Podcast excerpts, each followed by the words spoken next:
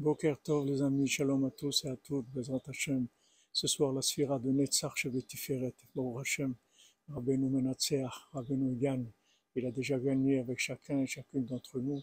Il va gagner avec le monde entier, Bezrat Hashem, dans la miséricorde. Alors Hashem, il dit, voilà, si tu te comportes avec moi comme quelqu'un qui comprend rien, tu viens vers moi avec de la simplicité, avec de la sincérité, avec du cœur, alors je te donnerai toutes les compréhensions du monde. Je t'ouvrirai toutes les compréhensions du monde. Comme on voit Shlomo Ameler, quand il a demandé à Hachem la Chokhmah, il lui a dit Tu veux la, la, sagesse pour juger mon peuple, pour mon peuple, je vais te donner toute la sagesse du monde.